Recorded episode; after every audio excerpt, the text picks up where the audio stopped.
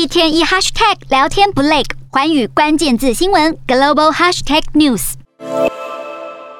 穿着西装打领带，德国总理肖兹在立陶宛总统瑙塞达陪同下前往视察驻立陶宛北约部队。俄罗斯入侵乌克兰三个多月以来，肖兹在七号首次访问北约盟邦立陶宛，会晤波罗的海三国领袖。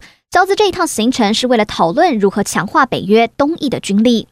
北约目前在立陶宛部署一千六百名兵力，其中三分之二来自德国。萧兹表示，德国准备加强在立陶宛的军事任务。当地北约多国作战部队渴望扩大至旅级规模，每个旅的兵力规模可达三千人到五千人，大大强化北约东翼防御能力。对此，瑙塞达表示认同。瑙塞达表示，不止立陶宛有德国部署的兵力，拉脱维亚和爱沙尼亚也需要有更多北约盟邦的军队。在乌克兰遭俄军侵略后，让立陶宛、爱沙尼亚、拉脱维亚人人自危。唤起过去被苏联压迫的记忆，因此在六月底将在西班牙举行的北约峰会，这三国期待北约在东翼的波罗的海地区能持续增兵，以贺阻俄罗斯扩张领土的野心。